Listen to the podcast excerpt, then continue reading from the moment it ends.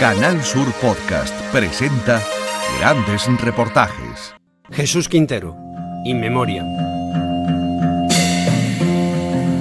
Me sumergí en el infierno de la cárcel para hacer periodismo puro y duro, desnudo, sin concesiones a la censura ni al morbo, buscando al ser humano, no vendiendo su tragedia en el mercado persa de las ondas. La cárcel, hasta la palabra, suena dura.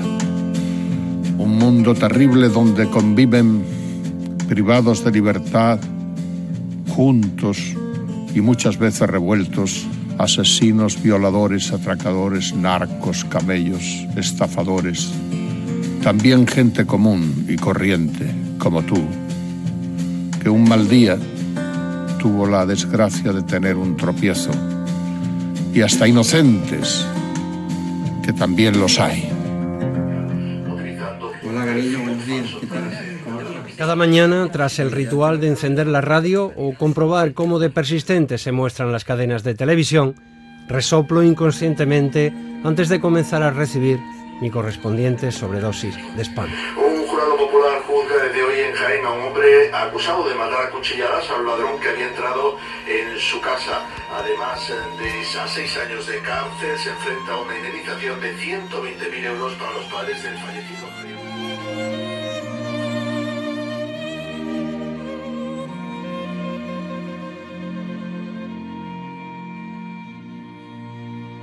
¿Y a mí quién me perdona?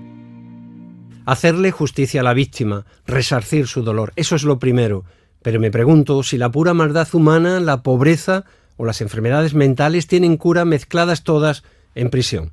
Si lo que ofrece nuestro sistema penitenciario es suficiente para que el ser humano, después de la cárcel, sea capaz de vivir, respetando la ley, al prójimo y a la sociedad en general.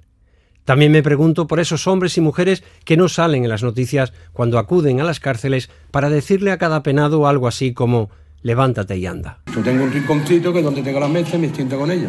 Mi mujer me dice que es mi oficina, hierba de la quina. Pues uno de los que paran, y yo, tú, tú me sigues yendo a la cárcel. ¿Eh? ¿Y tú qué ganas con esto? ¿eh? Que se pudren allí con las muertes de tu padre, la historia, ¿no? Bueno, ese es tu problema, no es el mío. A lo, no tardó más, en 15 días. Me viene otra vez Otra vez con la misma historia, ¿eh? me quería dejar tranquilo. No, hombre, que el otro día mi hijo vino de San Lucas con los amigos y dieron positivo en arco y la han metido allí. Digo, ¿por qué se muera? ¿Se muera? ¿Qué quiere que le diga? Tú antes estás diciendo que todo se muera. Ahora que entra tu hijo, si quiere que vaya a verlo. Tú no eres justo, ¿no? Pues por desgracia lo sigo viendo. Pepe, estamos aquí en la estación de trenes de Jerez de la Frontera. ¿Con quién has quedado? He quedado con un chaval que lleva 20 años en la cárcel, que va a venir a dar una charla al laboratorio efectivo para, para hablar su experiencia sobre el tema del alcohol, las drogas y sus consecuencias. Y me acompaña también un educador de RC. Pepe Ibáñez es voluntario de Pastoral Penitenciaria. Pepe, ¿cuánto tiempo llevas tú en la Pastoral Penitenciaria? 15 años. Y mi mujer lleva aproximadamente 12. Y tuvo que entrar, no tuvo más remedio que entrar, porque yo llegaba a mi casa y no me acababa de la cárcel. No tenía otro tema de conversación. ¿Y por qué?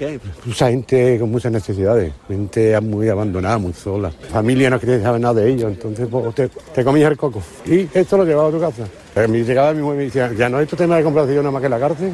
Y en verdad que tenía toda la razón del mundo. Y hoy muy contento de que ella también se, porque también hace una labor impresionante. ¿no? ¿Tu trabajo cuál ha sido? ¿En qué situación estás tú en este momento? Yo estoy, tengo la incapacidad laboral total. Me operaron de cáncer y tengo las manos fastidiadas. Yo me he llevado 40 años en agua de Jerez, primero de Fontanero y luego en la administrativo. En el 2005 me dio un derrame cerebral, tuve 23 días coma, me recuperé, me fui a trabajar. Y a pesar de todo ello, eh, tu cárcel no te la quita No, nadie, nadie. Es más, el día que no voy, no, no estoy tranquilo, porque pienso que el ratito que yo he hecho con ellos allí en el patio, sentado, hablando, ahora más todavía, porque ahora estoy en Puerto Uno dando un taller y en, en el módulo 15, que son módulos de primer grado, y ve que esos chavales están saliendo de ahí, el interés que le ponen, yo- es que me emociona. Yo cuando entré en prisión con, 10 con 18, 19 años, pues tú imagínate todo el patio diciéndote carne fresca, carne fresca. ¿Tú qué sentirías? Después la gente intentan quitarte el dinero, intentan quitarte la ropa, intentan abusar de ti, intentan... ¿Sabes? Que no es fácil entrar allí de, joven. Tú metes 200 personas diciendo carne fresca, carne fresca. Pues, imagínate cómo, cómo entraría. Y allí no hay solo personas que roban, hay violadores, asesinos, eh, gente que mata a su, a su familia, gente que mata a su hija, a su mujer, que está rodeado de toda esa gente. Hola, ¿qué tal? Buenos días. Hola Paco, ¿qué tal? Paco Brenes. Eh, Paco, ¿tú eres funcionario? Funcionario y trabajo en el CIDR. Ahora estoy con hombres y con mujeres. Prácticamente, pues el día que te toca trabajar, estás todo el día con ellos y al final, pues vas conociendo su vida, sus costumbres y muchas veces se coge mucha confianza, la verdad. ¿Y si no existiera tu trabajo, Paco, la sociedad tendría algún problema? Pues sí, y grande, porque si no, ¿qué, qué haríamos? ¿Qué se haría con las personas que entran en prisión? ¿Cuál sería la solución? ¿Cuál sería...?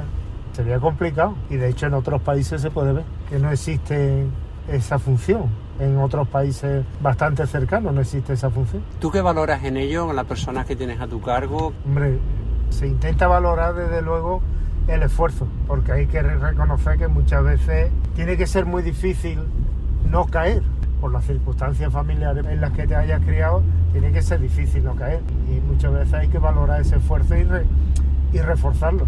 ¿Y compruebas, Paco, que hay mucha o poca reincidencia penitenciaria? Hay bastante.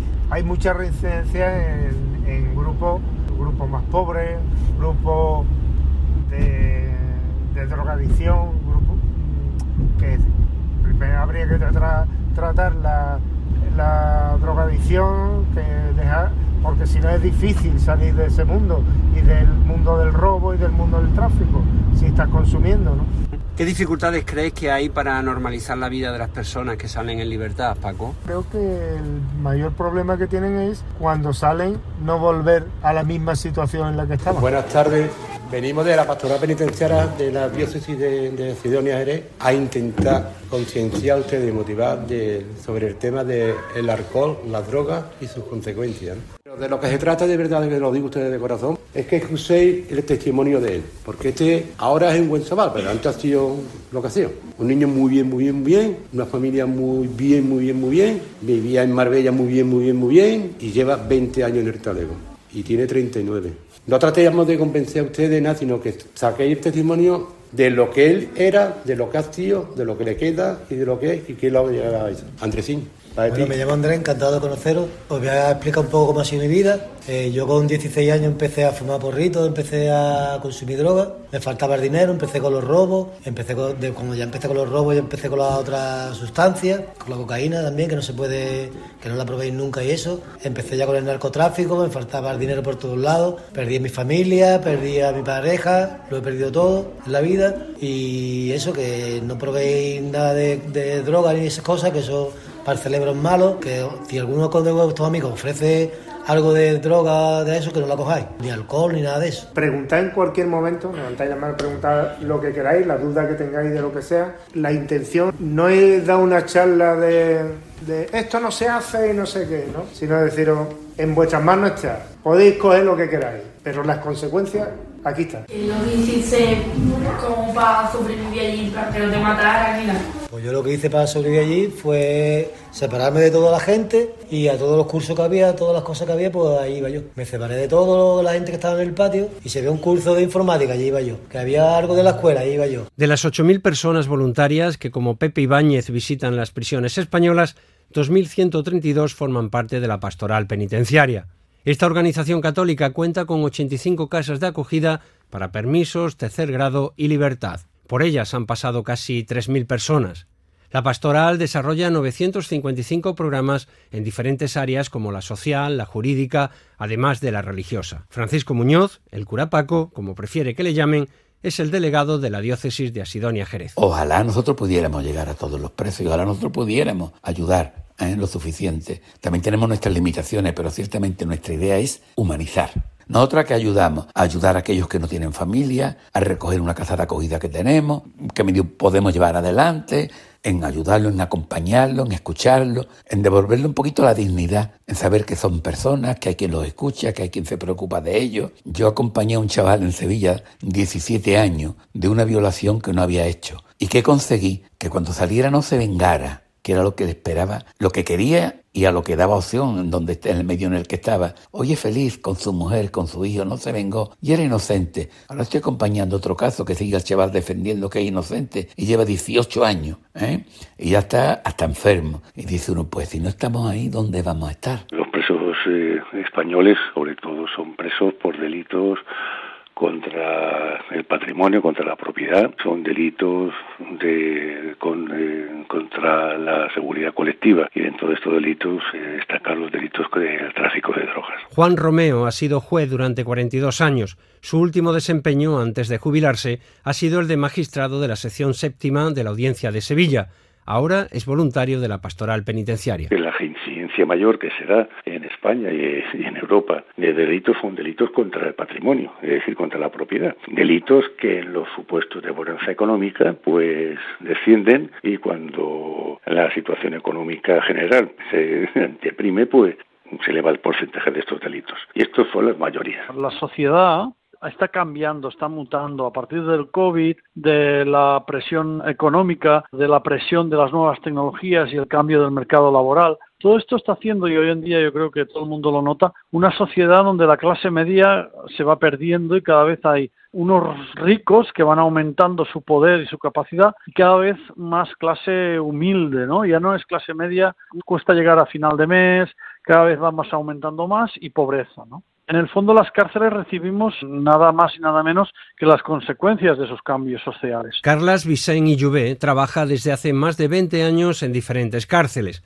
como pedagogo y también como educador. Actualmente desempeña su labor en la prisión de Brians II. Y las cárceles de hoy, eh, o la delincuencia, cada vez hay delincuencia más rica, más poderosa, más organizada, más multinacional, más potente, que no entra en nuestras cárceles. Y nuestras cárceles empiezan a ser Uh, un evidente depósito de personas de esa clase humilde, ¿no? De esa pobreza. Entra en la cárcel aquel que tiene sentencia firme por un tribunal judicial competente. Eso es lo que dicta el derecho y lo que dicta la convivencia organizada. Ahora bien, ¿se merece entrar en la cárcel cualquier individuo que haya sido condenado? El merecimiento ya no será jurídico, en tanto cuanto he dicho sentencia firme. Es decir, una persona es condenada por un determinado tribunal y tiene la capacidad de recurrir, sea pobre o rico, de oficio o pagando. Pedro Mendoza ha sido jefe del Servicio de Gestión de Penas en Cádiz. Antes de jubilarse desempeñó el cargo de secretario coordinador de la Comisión Provincial de Asistencia Social Penitenciaria. Otra cosa es que de oficio el abogado tendrá un nivel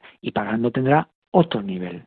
Si lo pagas, generalmente no es que te atienda mejor, sino que posiblemente sepa más por su experiencia. Yo me voy un abogado en Madrid que tenga conocimiento de derecho marítimo internacional porque he cometido un delito en un barco y a lo mejor los abogados que hay aquí en Cádiz no tienen ninguno la especialidad de esto, ni siquiera el turno de guardia. En prisión hay muchos que no están y que deberían de estar, ¿sabes? Pero luego también hay gente que no le queda otro remedio que estar y otros, pues como digo yo, equivocaciones que se cometen. Pero desde luego no están todos los que deberían de estar y algunos de allí sobran. Lleva más de 43 años ejerciendo como juez y más de 30 como titular del Juzgado de Menores 1 de Granada. Emilio Calatayud es conocido por dictar sentencias basadas en la educación y el trabajo social en lugar de la privación de libertad. Puedo decir que yo conozco a chavales míos de mis primeros choricillos que no, como me dicen a mí, yo no he matado a nadie ni nada, que han sido, estoy hablando de los años 90, chorizos, típicos chorizos, robos, tirones, permiso que no vuelve y tal y se va a pegar 25 años. Hay gente que está condenada a pasar a la prisión, pero hay mucha gente que no necesariamente tenía que estar tanto tiempo y sin embargo otros deberían de estar mucho más. Yo creo que, que ahí falla el sistema quizá la burocracia y luego muchas veces el juez de vigilancia no se entera de lo que realmente pasa en la prisión. Siempre estamos con el tema de que es que las cárceles, estas nuevas, tienen barrotes de oro y tienen no sé qué, y esto solamente puede venir de gente de la ignorancia. Francisco Márquez Salaberry ha sido durante 15 años director del Centro Penitenciario Botafuegos. Actualmente dirige el CIS de Algeciras. Estar preso muy complicado y muy difícil. Es decir, ya yo me decía mi madre que la libertad y la salud son prendas de gran valía que nadie las reconoce hasta que no las tiene perdidas. Es, muy difícil que convivir con gente que tú no conoces eh, en un módulo o en una celda que te tienen que meter con otro interno que tú tampoco sabes ni quién es. esto es complicado. Y yo siempre, pues nunca he querido añadirle a la prisión más cosas que ya el hecho de estar privado de libertad, que ya es bastante. Estamos evitando que el 80, 80-85% de los menores que cometen hechos delictivos no pasan a prisión. A ver, porque cada vez tenemos mejores profesionales y hay muchas formas de reparar el delito, pero siempre vamos a tener un 10%, 15% que es carne de cañón, eso está claro. Y si están subiendo también tenemos, y a veces los padres sufren mucho más en hijos adoptivos, hijos adoptados. Y los padres sufren, sufren mucho, casi más que los biológicos, casi más que los biológicos. Salen para adelante, pero claro, es muy duro tener que denunciar a un hijo, muy duro. Pero, como les digo yo a todos, es un acto de amor. Ahora, hay veces influye la genética, pero que te sale un hijo que es un canalla y te copia lo mismo que te copia los ojos que tenía el abuelo, te copia lo hijo de puta que era el abuelo, ¿sabes? Y ahí, ahora, gracias a Dios, esos son los mismos. La mayoría salen. Un director de prisión me dijo que si un 2% se regeneraba, ya era bastante. Un 2%. Luego, si la prisión no, que hoy suponga un 20 o un 30, si la prisión no regenera al 90 o al 100%, no vale, no sirve. Es como si un hospital no sirve para curar. O como si un colegio, una escuela, una universidad no sirve para enseñar. Si no sirve para enseñar, ¿para qué vale? Y esta es la pregunta que hay en el fondo, que es la que no hay valor ni capacidad para contestarla ni para afrontarla en condiciones. Porque mira, la prisión es el reflejo de la sociedad. Y en la prisión está todo aquello que la sociedad vive pero que rechaza. Que la sociedad en general cada vez es como más controladora, ¿no? Estamos sujetos a un Estado o unos intereses que a veces tienen más interés en controlarnos. Yo creo que la cárcel, si va a seguir ese camino, va a ir quedando obsoleta, porque además las últimas cárceles, las más nuevas, no se pensaron o no se diseñaron para más control y más castigo. Se pensaron para rehabilitar, para favorecer el tratamiento. Tienen escuelas de adultos dentro, que es, donde se juntan los diferentes módulos o galerías. El famoso CP500 o 1000 que se extendió por toda España tiene el polideportivo, tiene las, las zonas de, para aprender nuevas conductas saludables, ¿no? Hacer deporte, los valores y creencias del deporte en equipo, de compartir. Claro, no fueron pensadas como la antigua modelo o Carabanchel antiguo demás que están aislados unas galerías de otras y que no tienen interacción, ¿no? Que está más pensado en el castigo puro. Eh, si seguimos esa línea vamos a tener muchos problemas.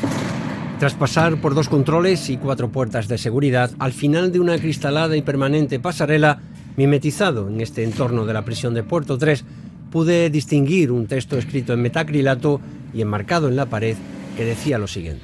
Artículo 25.2 de la Constitución española. Las penas privativas de libertad y las medidas de seguridad estarán orientadas hacia la reeducación y reinserción social y no podrán consistir en trabajos forzados. Pudiera parecer que la reinserción social es en nuestro país un derecho absoluto. Sin embargo, se trata de un mandato conductual hacia los poderes públicos para orientar la política penal y penitenciaria en nuestro país. Hay multitud de programas de tratamiento. Yo he recogido aquí una batería, pero podríamos ampliar muchísimos más.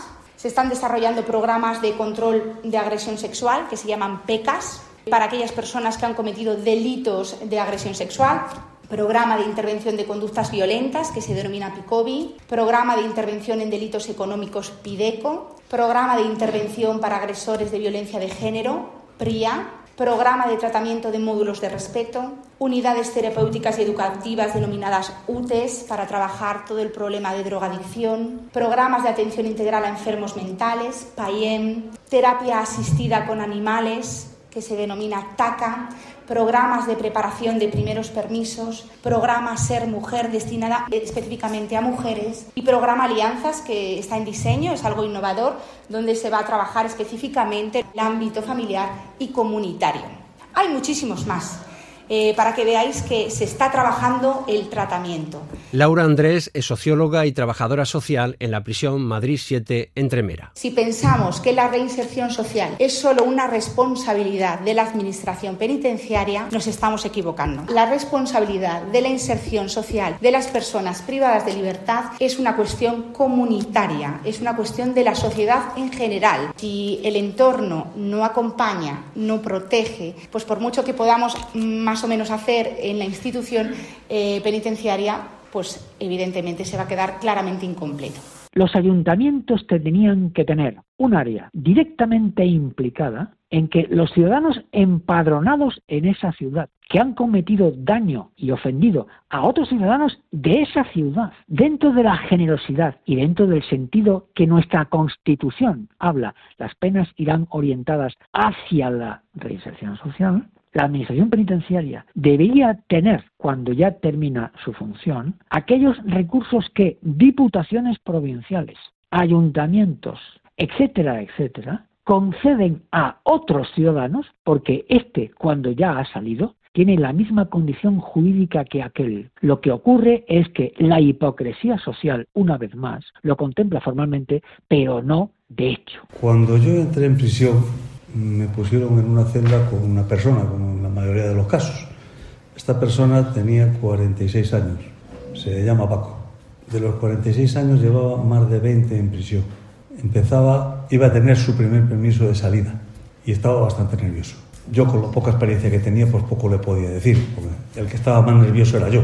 Paco salió y cuando volvió al cabo de los cuatro días, le pregunté que qué tal y me contestó, tengo miedo pero Paco, ¿cómo que tiene miedo?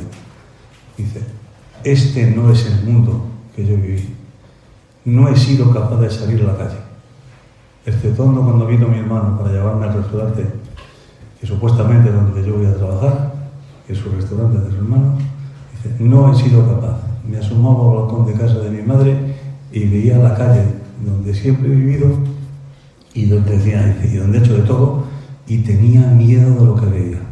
Si trabajamos la reeducación y la reinserción, tenemos que abordar las causas que han generado esa acción delictiva para intentar que no haya una reincidencia, que tomen conciencia de las consecuencias de sus actos, no solo que tomen conciencia, sino que se hagan cargo de lo que han generado, lo que ha supuesto para ellos, lo que ha supuesto para sus familias lo que ha supuesto para la víctima y lo que ha supuesto para la familia de esa víctima. Si esto lo conseguimos, pues hemos hecho un trabajo excelente. Un delincuente no es, no es esa persona que tiene eh, formalmente educación.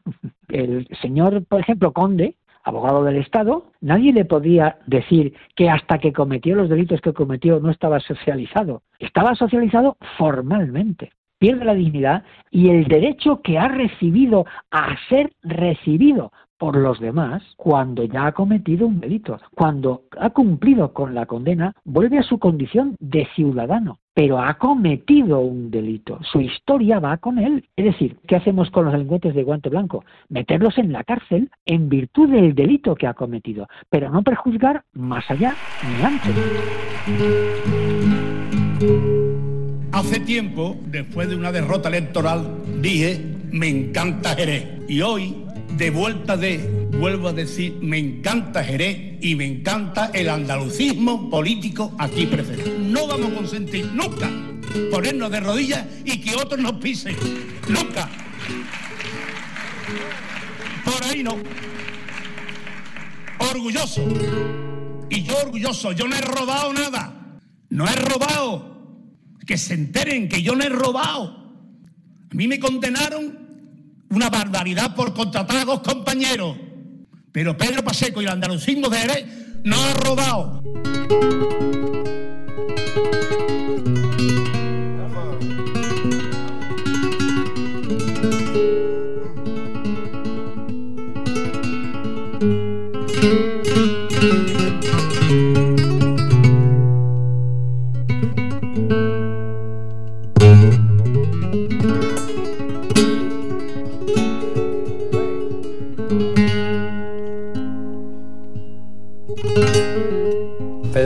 ¿Cómo te encuentras? Bueno, estoy disfrutando de mi libertad total. Mm, Me llueven la- las invitaciones en el sentido de entrevista para allá, entrevista para cual. Y bueno, pues mira, pues estoy adaptando esta nueva vida, ¿no? ¿Duermes bien por las noches, Pedro? Dicen que la conciencia tranquila es la mejor almohada. Yo siempre digo que tengo la conciencia muy tranquila y que no tengo mala conciencia. Puede ser que en momentos determinados actos supraconscientes, o sea, el exterior, hayan sido, bueno, no queridos, pero sí hayan incurrido en ciertas violaciones de la norma estatuida. ¿no? Pero bueno, pero yo tengo la conciencia tranquila. ¿eh? Yo voy por la calle muy orgulloso yo no tengo ningún problema. ¿no? Por ejemplo, con la condena de los cinco años y medio de los asesores. Pues estoy tan orgulloso que es que yo no me llevo un duro. Cuando un periodista llega a Jerez de la Frontera, se siente como ungido cuando se encuentra con usted y dice aquello de usted es nuevo, ¿no? Cuando llega usted a la cárcel, siente esa bienvenida. Por ¿Cómo supuesto. fue? ¿Cómo fue esa bienvenida, Pedro? Decía don Paseco, usted es nuevo, ¿no? ¿Y usted qué ha hecho? Don Paseco, decía don Paseco. Y yo, y yo veía como estos flashes que vosotros, los expertos en comunicaciones y en las películas, veis una cosa que no la veis nítida, ¿no? O sea, que tú la ves, don Paseco, ¿usted qué ha hecho? Don Paseco. Y usted puede haber leído 600 novelas que me encantan y dice, claro, ha cogido experiencia de gente que ha salido de la cárcel, bu, bu, bu, bu. pero cuando tú eres nuevo, tú no, no tienes ni idea de que tú eres sujeto activo de esa novela negra que es el, el mundo en la prisión. ¿no? Con personajes secundarios como su señora, sus hijos, ¿no? ¿Cómo llevaron ellos el tema? Tú estabas al lado de un cristal y tú a veces no se escuchaba bien, la hacían queriendo, entonces tú hablabas a gritos, hablabas a gritos el de al lado, y entonces aquello era un galimatía impresionante. Entonces fue un follón, los primeros meses era un follón, porque no se entendía nadie, ¿no? ¿No se han sentido avergonzados? ¿No se han que no. sentido con el estigma? hijos, todo lo contrario, están muy orgullosos. ¿no? Pasa que tú de afuera, por mucho apoyo que prestes, tú no puedes mm, llegar a sentir lo que estás sintiendo y que está al lado de, de ese cristal plástico eh, que no te deja, a veces no te deja hablar, ¿no? Eso es un mundo que te queda batido. Parece que tú te la jugaste, tú te la... no, no, que, no que sea así, ¿no? ¿Decidió usted, a modo de terapia, ayudar a los demás, no? No, me dieron, usted quiere ayudar a la gente, y lo sé, es la ayuda legal, y lo hice, y me costó una, una pena complementaria, el ganarle a la cárcel los recursos a los, a los internos. ¿Se acordaba de aquella frase de la justicia era un cachondeo? Ahora es peor, ahora es un sistema corrupto. Decisiones suyas han hecho daño a algunas personas. Sí. ¿Usted es consciente de ello? ¿no? Sí, ¿Qué pero- supone para usted esos daños No, es que tiene que decir. ¿Quién diría usted que reeduca y ayuda a la reinserción en una cárcel? Yo creo que hoy en día no hay equipos técnicos suficientes y si lo hay no creen. El artículo 25 de la Constitución dice que el fin del cumplimiento de las penas es la reinserción. La mitad no creen, pasan de todo. No hay capacidad profesional suficiente. Son más pro rehabilitar los funcionarios de seguridad que los equipos técnicos. ¿Tuvo buen trato con los funcionarios? Sí, sí, magnífico. Ojalá los técnicos de seguridad intervinieran en el tratamiento más de lo que permiten entregar, porque el equipo técnico de psico- eh, jurídicos, eso no tienen ni puta idea ni quieren. Le dan por el juego frívolo de intentar aplicarle al, in- al interno una nueva, un- otra nueva sentencia. ¿Y ellos, ¿Y ellos quiénes son? ¿Quiénes son? Pues, ya situaciones que entramos en un chaval con 6 años y decirle a, a los tres días, usted hasta dentro de 5 años no me moleste. Increíble, ¿no? En caso de malversación, ¿qué se le puede ofrecer? ¿Qué malversación? Porque fichados asesores, un señor que no paga el IVA, profesional como, como un pino que en un momento dado, mala situación económica no paga el IVA, eso es malversación ¿no? público, o no paga el IVA, o Hacienda, ¿eh? por favor, que aquí de qué estamos hablando. Aquí de qué estamos hablando, por favor. O sea, ten usted en cuenta que el Código Penal español es el más duro que hay en Europa. Más duro que el de Bulgaria. Segundo, que en España se cumplen las penas casi al 100%. Increíble, ¿no? Increíble, sí, sí, sí, sí, sí. sí. Y que España, la rehabilitación, a menos que conozca el, el plan de Burgos, yo no estoy de acuerdo en absoluto. ¿A usted no le ofrecieron eh, tratamiento? Es que yo no tenía por qué haber entrado.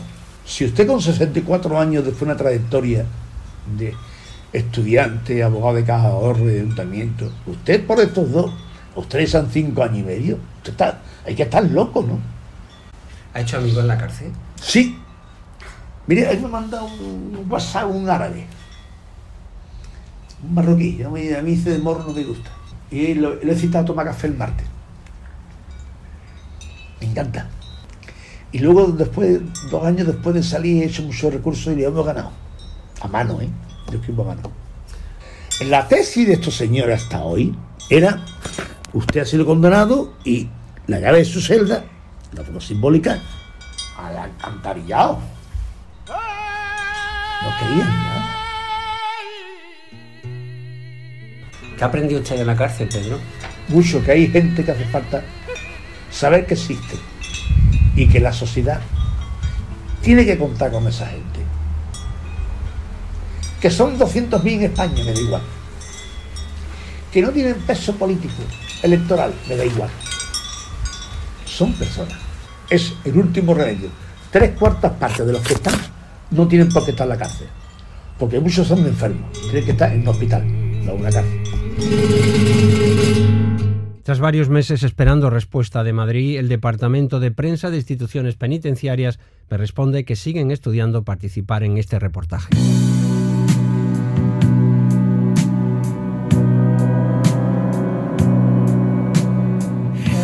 Un estudio de instituciones penitenciarias con datos elaborados entre los años 2009 y 2019 sitúa la tasa general de reincidencia en torno al 20%. Dos de cada cinco presos condenados por violencia de género volvió a prisión por el mismo motivo. Tres no lo hicieron.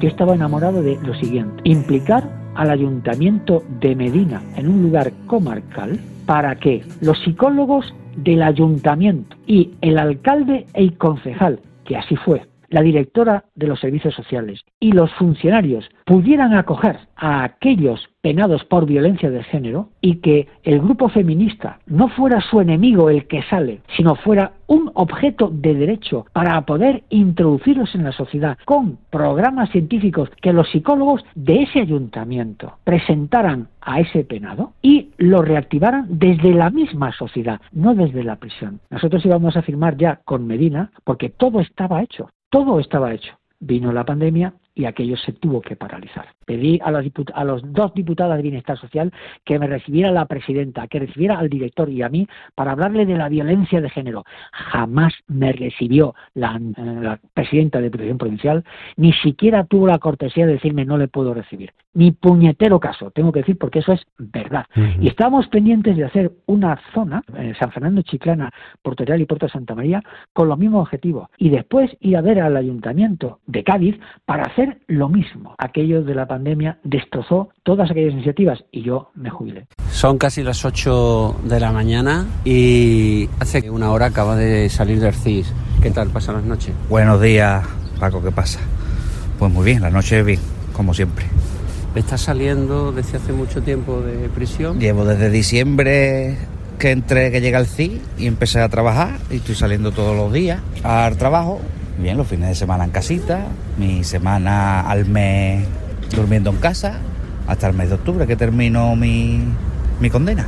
¿A ti te han reducido la condena tuya? No, no porque por lo visto por lo me ha, me ha dicho mi abogado que no, no merecía la pena para lo que me queda y que tampoco me repercutía a mí, como en otras condenas más, más grandes.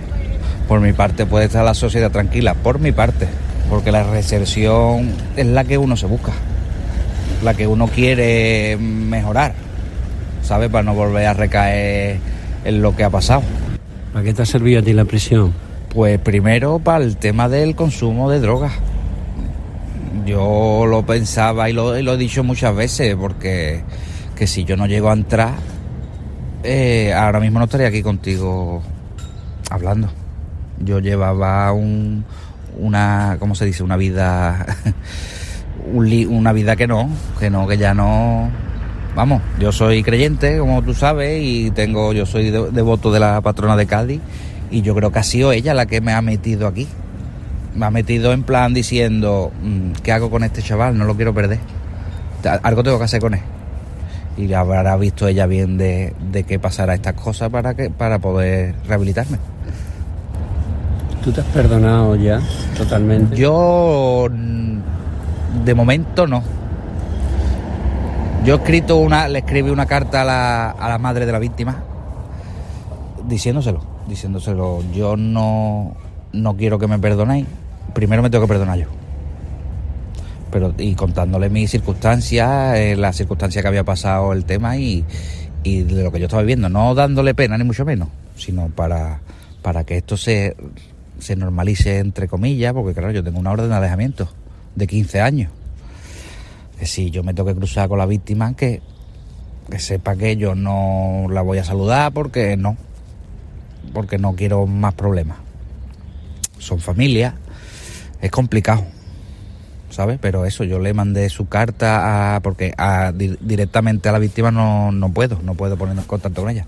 Pero sí quería que supiera la madre que de la circunstancia que pasó y, y eso, no con ningún, con nada de que me perdonara, al contrario, hasta que yo no me perdone. ¿Qué tiene que pasar para que tú te perdones? Todavía no lo he dirigido, ¿sabes? No no sé qué tendrá que pasar para yo perdonarme. Pero que no quiero el perdón de nadie, ¿sabes? Quiero que la cosa transcurra como están y ya está. ¿Te respondió esa madre? ¿Te ha respondido? No, no, no porque se lo puse en la carta, que en cuanto la leyera para que no hubiera problemas, se quedara con lo que escribí y la rompiera. Que no hacía falta que me contestara.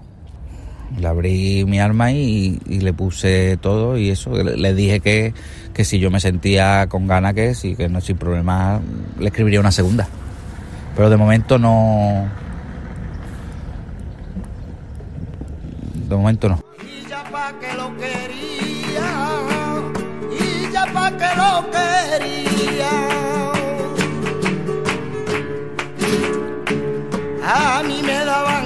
Daban consejos y ya pa' que lo quería, si lo que me había pasado, rey me dio tenía. Si lo que me había pasado, rey me dio tenía.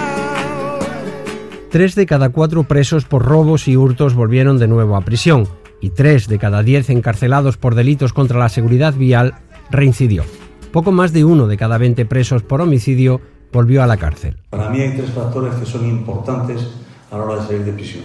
Uno, la familia. Si tú tienes una familia, unos amigos, en el cual tienes todavía un apoyo, tienes dado un gran paso. Dos, las posibilidades profesionales. Dependiendo de tu edad, los conceptos de salida son completamente distintos.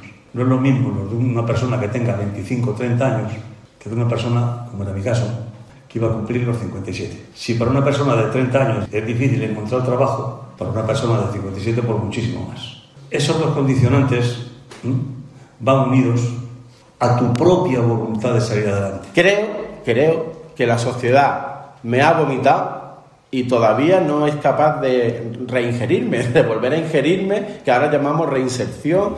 La sociedad, y ahí vamos a meternos todos, es capaz de reintegrar a un enfermo, ponerse contento porque vuelva a la vida, ayudamos a inmigrantes, sí, todo eso hay que hacerlo. Sin embargo, todavía no hemos avanzado en el trato con los reclusos, con los reclusos, con los escarcelados.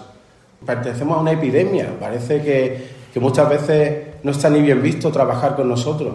Tras cumplir condena en la cárcel de Málaga, Samuel Huesca es actualmente abogado. Su especialidad es el derecho penitenciario. No quiero, no me gustaría que os quedéis solamente con la anécdota o con el, eh, con el dato en sí, porque son sensaciones que se arrastran durante mucho tiempo y algunas de ellas se siguen arrastrando, ¿no?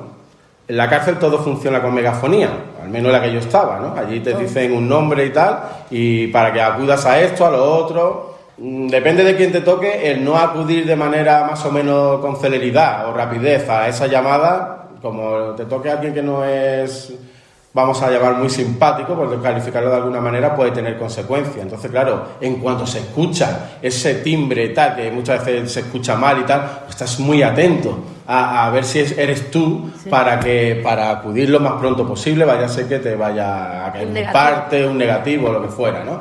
Bueno, claro, en la calle muchas de las cosas que funcionan con megafonía, por ejemplo, son las grandes superficies, los supermercados. Yo aún hoy, aún hoy, ¿eh? cuando de pronto van a llamar a que ha salido el pan o que está en no sé dónde, o fulanito de copa que se incorpore a la caja y tal, yo de pronto creo que estoy atento por si suena mi nombre. Yo no salía de mi habitación porque durante cuatro años, para yo salir de mi habitación, de mi celda, me tenían que abrir la puerta. Eh, entrar en prisión yo lo califico como una muerte, es una muerte civil, es una muerte civil, desapareces del mundo, desapareces. Desgraciadamente, muchas veces esa muerte civil se, se convierte también en una muerte física. ¿Dónde estabas entonces cuando tanto te necesité?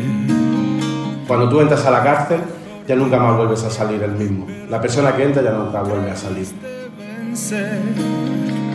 Si lloré ante tu puerta, de nada sirvió. Como la- el paso por la cárcel yo la entiendo como una muerte, al proceso de reinserción a mí me gusta llamarle resurrección. Realmente cuando uno sale de la cárcel, eh, esto es una resurrección civil. A mí me gusta muchas veces decirme eh, que soy un resucitado. Con todos los compañeros que, que están escarcelados, pues todos somos resucitados. Fui a ver una mujer que me llamó la familia y nada más que la digo, esta persona está loca, loca, pero loquísima, esquizofrénica perdida, pintarraquea, la farda para arriba, mete un abrazo con unos estertores. Voy al médico y me dice, no, es que está loca. Digo, ¿y cómo la traen aquí? Dice, es que el juez ha determinado que venga aquí, no hay manicomios. Y dice uno, ¿esto dónde- a dónde se va? Y como esa hay un montón en la cárcel. En la cárcel hay un montón de personas que están enfermas mentales, de manicomio. Un colectivo, el más marginado para mí, son los enfermos mentales. Y hay dos o tres asociaciones que se preocupan por ello, pero le pasa casi como a nosotros, pastoras penitenciarias. No podemos llegar, no podemos llegar. Cuando un juez no te quiere escuchar, no te quiere recibir. Cuando un juez decide como si fuera un... Bueno, iba a decir un dios. El otro día me dijeron alguien que una jueza se cree que es una superdiosa, por encima de Dios. Dice uno, Dios mío, ¿en qué mundo estamos? ¿En qué mundo estamos cuando no son capaces de recibir a los padres? Cuando no son capaces de recibir a las personas, a la familia. Es que no tienen tiempo, es que la institución, la estructura estará hecha para, ¿para qué? ¿Para escuchar al abogado o para escuchar, hay que escuchar a la persona? Entonces, lo primero es el colectivo de los enfermos mentales. Estos están totalmente marginados. En materia de menores yo cada vez veo a más chavales con problemas de salud mental, niños y niñas, que si TDAH, ¿cuántos niños están hoy día en los colegios diagnosticados? ¿Cuántos niños están empastillados? Y no digamos después chavales con 12, 15 años, de 12, 13 años empiezan a consumir alcohol, heroína y tal, y después ya empezamos a tener que si psicópatas, que si esquizofrénicos y tal por la mierda de la droga. A eso le añadimos las adiciones a las nuevas tecnologías, ludopatías y demás. Yo, sin ir más lejos, hace 10 días tuve que ingresar a tres niñas de 15 años a darles internamiento terapéutico para darles tratamiento activando el protocolo de suicidio. Entonces, cada vez tenemos más chavales que, como digo yo, están más para allá que para acá. Y claro, en menores tenemos recursos. Pero ¿qué va a pasar de esos chavales cuando salgan? ¿Dónde van? Médicos de la Audiencia Nacional han recomendado que se interne en un psiquiátrico penitenciario al yihadista que atentó contra dos iglesias en Algeciras matando al sacristán de una de ellas, Ana Torregrosa. Los médicos que examinaron a finales de febrero a Yassin Kanja a petición del juez instructor del caso a efectos de informar si era imputable o no, han entregado ya un informe en el que recomiendan que sea internado en un centro psiquiátrico penitenciario. Consideran que podría tener un posible trastorno delirante. En España solo existen dos cárceles psiquiátricas, una en Sevilla y otra en Alicante. Faltan medios, faltan especialistas, faltan médicos, falta mm, una voluntad política. Estamos hablando de que somos, creo que somos 17 comunidades autónomas, solamente tres tienen hecha la transferencia. Edorta Elizagarate es presidente de la Sociedad Española de Psiquiatría Clínica. Las demás eh, se esconden en el ala, porque es un tema complejo, porque hay que hacer inversiones, porque tiene un nivel de, de- de complejidad, porque hay que desarrollar eh, recursos, porque, en fin, porque, porque no es fácil. Pero el trabajo es muy mejorable, muy mejorable y además muy agradecido. Cada vez que hablamos del enfermo mental delincuente, del enfermo mental criminal, no nos damos cuenta de que nos estamos olvidando que el enfermo mental las más de las veces no es autor del delito, sino víctima de él. El enfermo mental es víctima con mucha más probabilidad de ser violado, estafado, robado, abusado, maltratado, humillado y pongan ustedes todas las victimizaciones que se les ocurra. Julia Cano, psiquiatra. Cada vez que alguien piense en que el enfermo mental puede ser peligroso en algún sentido, piense que podría ser el 2 o un 4% de los, de los crímenes, pero que en un veintitantos por ciento no hay estudios recientes de hasta qué punto el enfermo mental es víctima. Y cuando el enfermo mental es víctima, es una persona que no es creída, que no es defendida, que no dice porque no sabe, no tiene palabras o no puede comunicar qué le ha pasado. Y esa es otra experiencia desagradable, tristísima, que yo he podido vivir en mis años como psiquiatra, que ya van por 40. Cuando faltan los recursos terapéuticos ad hoc, se está dando una polifarmacia que intenta remedar o intenta que no corresponde ni responde a, ninguna, a, ningún criterio médico. Responde a un criterio de pacificación, a un, esto de, de, intentar pasar lo mejor posible la estancia en prisión, e intento de responder, porque no hay otra fórmula, a las demandas que vienen por parte de los reclusos. En fin, hay una serie de cosas que son todo menos indicaciones terapéuticas y actuación médica. Los primeros condenados a prisión permanente revisable, los seis primeros condenados que yo estuve viendo cómo eran, la salud mental de todos ellos era mm, cuestionable, mm, pero cuestionable del todo, pero no había un informe pericial psiquiátrico. Hay países de Europa que hace muchos años que tienen informe psiquiátrico, pericial psiquiátrico, todos los criminales que han cometido un crimen de sangre, un homicidio, un crimen importante. El informe psiquiátrico se impone. Ya no digo como médico, ¿eh? yo mm, tampoco voy a empezar aquí a hacer una especie de buenismo, pero yo entro en la cárcel, he entrado en las cárceles de mujeres y yo lo que veo son sobre todo mm, personas fragilizadas, personas que han sido violentadas y maltratadas. He visto personas que eh, en definitivamente son la exclusión de la exclusión. Yo no me ha parecido que he visto psicópatas, sí, es cierto, pero le aseguro que, que, son una ínfima minoría. Lo que he visto sobre todo son, son desclasados, son eh, afectados, son víctimas y he visto biografías rotas con personas absolutamente utilizadas y, violentadas desde, desde su nacimiento. Por eso a mí me ha dado mucha pena la como ser humano que soy, pues eh, encontrarme lo que, lo que he visto. Y yo apelo también pues, a la sociedad que tenga en consideración que mm, el prisma por que yo he visto no creo que sea único, pero es una constante lo que vemos. Son, son personas que necesitan salir de ahí y recibir todo nuestro apoyo. Las personas con trastorno mental grave no deberían estar en prisión. Lo del psicópata no tiene cura, es una falacia. El, la persona con un trastorno de personalidad que sufre y es consciente de que hace sufrir a los suyos a su alrededor y quiere cambiar, va a cambiar.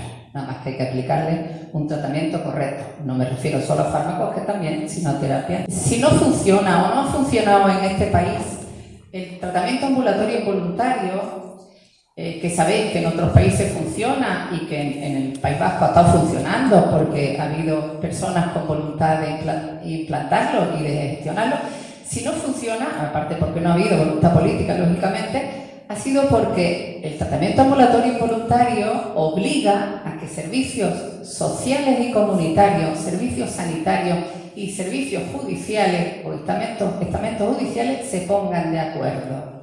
Y eso parece que es la cuadratura del círculo, con lo cual es muy difícil ponerse de acuerdo a tres estamentos sobre los cuales bascula la salud mental del sujeto que ha cometido un delito. Y luego el mantenimiento en la comunidad, en, fin, sus, revisiones, su atención a la familia. En este país ni soñando tenemos psiquiatría forense de adolescentes que hay en otros países desde hace muchos años. Y la delincuencia de menores y la delincuencia eh, juvenil, ahí está. Amplio capítulo de sucesos hoy. Un interno de la cárcel de Sevilla 1 se cortó el cuello la pasada madrugada en protesta por el tratamiento médico que estaba recibiendo, aunque fue evacuado a tiempo por los funcionarios a un centro hospitalario y está fuera de peligro. Esto pasó a las 4 de la madrugada en el módulo 5. Según Cibio.es, estar en prisión provisional multiplica el riesgo de suicidio en nuestras cárceles. Así, la tasa de suicidios de las personas internadas a la espera de juicio es 23 veces más alta que la de la población general y casi dos veces mayor que la de los presos condenados. La atención a la salud mental bajo mínimos, remarca este medio. Yo me pregunto muchas veces con lo avanzada que está la ciencia, con los descubrimientos que hemos hecho, cómo seguimos ¿no?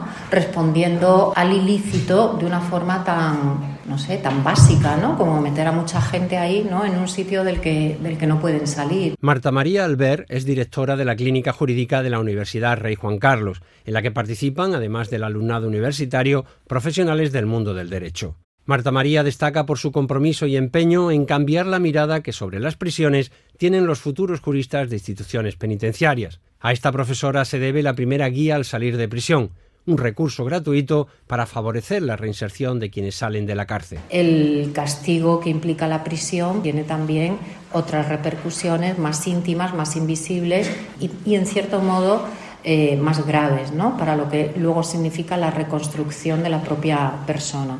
Bien, eso hace, creo yo, que la prisión siga siendo algo completamente invisible. Invisible hasta para nosotros. Los que estudian Derecho con Criminología algo ven. El jurista que sale hoy de la Facultad de Derecho, nadie prácticamente le ha hablado de la prisión. Por su parte, el abogado Samuel Huesca trabaja en el proyecto que denomina Módulo Cero. Algún día espera convertirlo en fundación para asesorar a las familias de los presos. Es un movimiento que eh, pretende ser muy ambicioso. Yo siempre aprovecho esta plataforma para incorporar a todo el mundo y módulo cero porque el, el nombre de módulo cero es como todos los módulos están numerados allí, pues digo, en la, en la calle, en la sociedad también es un módulo. Es un módulo. ¿Cuál? El cero. Como dejó sabiamente escrito Eduardo Galeano, refiriéndose a la vida humana, somos un mar de fueguitos. Algunos arden la vida con tantas ganas que no se puede mirarlos sin parpadear, y quien se acerca se enciende. Les dejo con Sor Collejas. Me llamo Sor Fátima. Estoy destinada en San Cayetano, en Sevilla. Y mi trabajo es trabajar con gitanos que estaban en la vereda del Cerero, que aquello era tercer mundista totalmente. ¿Cuántos años lleva usted yendo a prisión? A prisiones 35 años. Sorcolleja me dicen los ¿Por qué niños. te? ¿Por qué te llaman Sorcolleja? Pues me dicen sorcolleja porque le doy collejita. Pero vamos, que lo mismo que le doy colleja, le doy cariño. Yo no, yo no me quedo en la colleja. Yo una vez que le doy la colleja la hago así, con el lado del corazón que tiene más sensibilidad. Y pasa, hijo. Y ya sabes. Y bueno, pues ya está, ya está. Colleja, ¿de qué se siente usted más orgullosa? Yo, de ser hija de la caridad. Cuando se encuentra usted a los chicos o a las chicas que salen de prisión, ¿se acuerdan de esas collejas y le dan las gracias por las collejas que le dan? Muchas, sí, yo, sí, yo, yo no tengo el móvil, pero yo te enseñara mi móvil. Yo la, si tengo ganas de llorar y, y no tenga motivo, yo hago un móvil. ¿Por qué llorar? Lloro de alegría. Y además tengo a cuatro que estaban en la cárcel que son abogados. ¿Qué son? Abogados. Y entraron, no tenían ni, ni el graduado siquiera. Uno de ellos, el más pequeño, le dije, échale huevo a la vida y para adelante. Y para adelante. ¿Y le hizo caso? Está, está en un bufete en Barcelona. Libertad,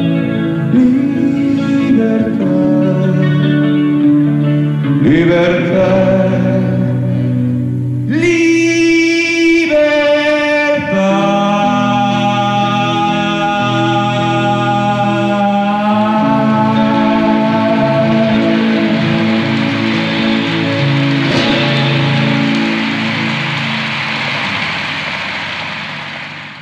En Canal Sur Podcast han escuchado grandes reportajes